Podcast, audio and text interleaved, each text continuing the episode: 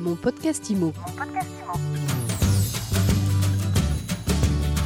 Bienvenue dans ce nouvel épisode de mon podcast IMO, le seul podcast quotidien 7 jours sur 7 sur l'immobilier. Vous nous retrouvez, vous le savez, sur toutes les plateformes de podcast. N'hésitez pas à vous abonner et puis euh, à le partager et à le commenter. Nous retrouvons régulièrement Bruno Rouleau, le porte-parole de Inenfi, un réseau de courtiers. Bruno, bonjour. Bonjour Fred. Et Bruno, à chaque fois, nous vous posons une question simple et on obtient des explications et un éclairage en trois réponses. Et aujourd'hui, c'est quoi le taux d'endettement? Parce que c'est intéressant de parler de l'endettement et plus particulièrement du taux d'endettement. C'est ça le mot-clé. On, nous parle de normes, de lois, de commissions de surendettement aussi beaucoup. Est-ce que vous pouvez nous expliquer tout cela un peu plus en détail, Bruno Rouleau, et surtout pourquoi c'est si important? Eh bien, je vais essayer, parce que c'est pas toujours très facile, je vous l'avoue, et je comprendrai que ça soit pas facile pour l'esprit des gens.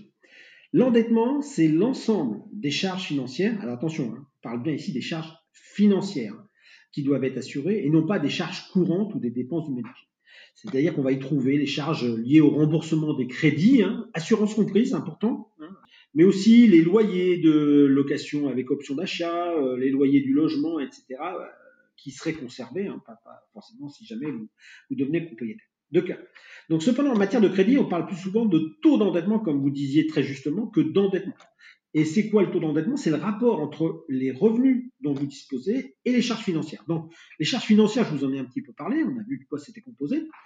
Maintenant, s'intéresser un peu aux revenus. Il s'agit en premier lieu des revenus professionnels. Donc, si vous êtes salarié, c'est assez facile, hein, puisque hormis le coût des primes et des parts variables, sinon c'est votre salaire qu'on rapporte. Et euh, à ce titre-là, je précise que euh, l'impôt prélevé à la source n'a rien changé. On partira toujours de votre revenu imposable et non pas du revenu que vous versez ou qu'on vous verse chaque mois.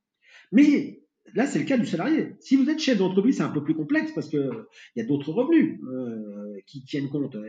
C'est aléatoire dans tous les cas. Donc, ça, ça mérite d'être expliqué. Ensuite, il y a d'autres revenus. Euh, les pensions, par exemple, hein, pensions d'invalidité, euh, des pensions pour les jeunes enfants, etc. etc. les allocations, euh, qu'elles soient familiales, d'aide ou logement. Bref, il y a plein de formes de revenus. Et puis enfin, il y a d'autres formes de revenus du patrimoine, hein, les revenus qui sont liés au loyer que vous encaissez sur des immeubles locatifs, des revenus financiers aussi sur des portefeuilles. Bref, tout ce que la banque regarde, c'est elle va regarder au moment où elle vous prête si ces revenus sont destinés à être pérennes et sont sécurisés. Parce que si c'est des revenus d'action, par exemple, bah, bien évidemment, ça va dépendre du marché de la bourse, de sa capacité à, vous envoyer des revenus régulièrement.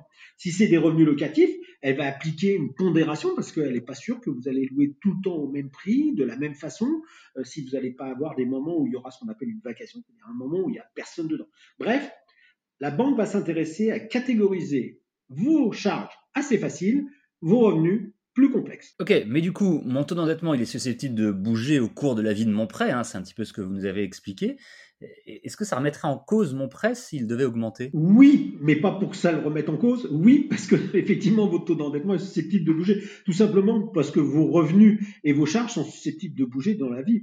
Euh, quand on a un prêt euh, qui aujourd'hui en moyenne sur le prêt immobilier en France est, souscrit sur une durée de l'ordre de 21 ans, bien évidemment il peut se passer plein de choses, des choses agréables, des choses moins agréables. Hein très bien être assujetti à un changement de vie professionnelle. Vous pouvez avoir une évolution de votre vie personnelle qui vous amène à, à, avoir des revenus moins élevés ou au contraire plus élevés, vos charges qui vont peut-être évoluer aussi à la hausse, par exemple. Vous avez des enfants qui décident d'avoir des études.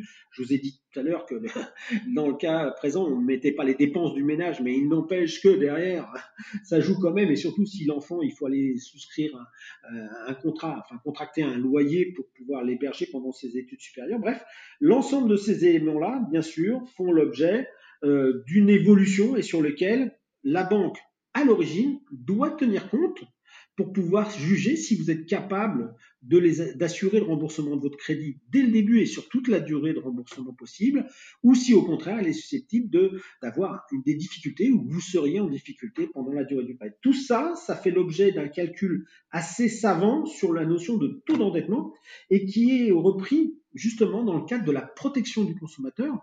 Euh, alors c'est pas une loi, c'est simplement des usages, mais qui sont là avant tout pour prévenir et surtout protéger le consommateur qui ne se retrouve pas pendant la durée du prêt sur une situation compliquée. J'ai une dernière question pour vous, Bruno Rouleau, toujours sur ce sujet. J'ai cru lire qu'une instance de sécurité financière avait euh, récemment hein, durci les règles sur le taux d'endettement.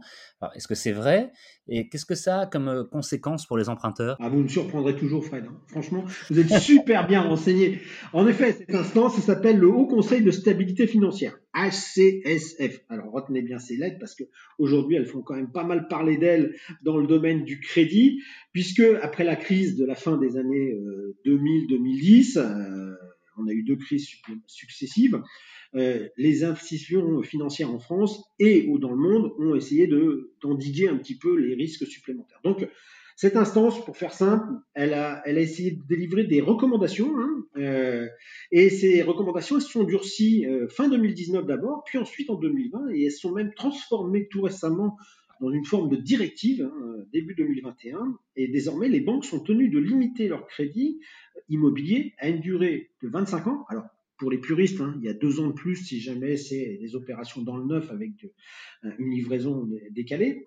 Et puis de, surtout de respecter ce fameux taux d'endettement. Alors il a d'abord été rapporté à 33, puis ensuite il a été réaménagé à 35, d'ailleurs un peu sous la pression des courtiers. Euh, et puis aujourd'hui, euh, les banques, elles ont une marge de, dérogation, de, pouvoir être un peu plus flexible, mais cette marge, elle est très très réduite. Hein. Je ne vais pas rentrer dans le détail parce que c'est complexe, c'est 20% de sa production totale avec euh, une partie réservée aux primo-accédants, etc., etc. Mais en tout état de cause, il est sûr que les autorités de marché font très attention au respect strict de ce taux d'endettement, même si on regrette, nous, qu'on n'ait pas tenu compte d'autres choses qui s'appellent le reste à vivre, c'est-à-dire ce qui reste dans les poches du ménage après avoir acquitté justement toutes ses charges financières et on regarde au revenu.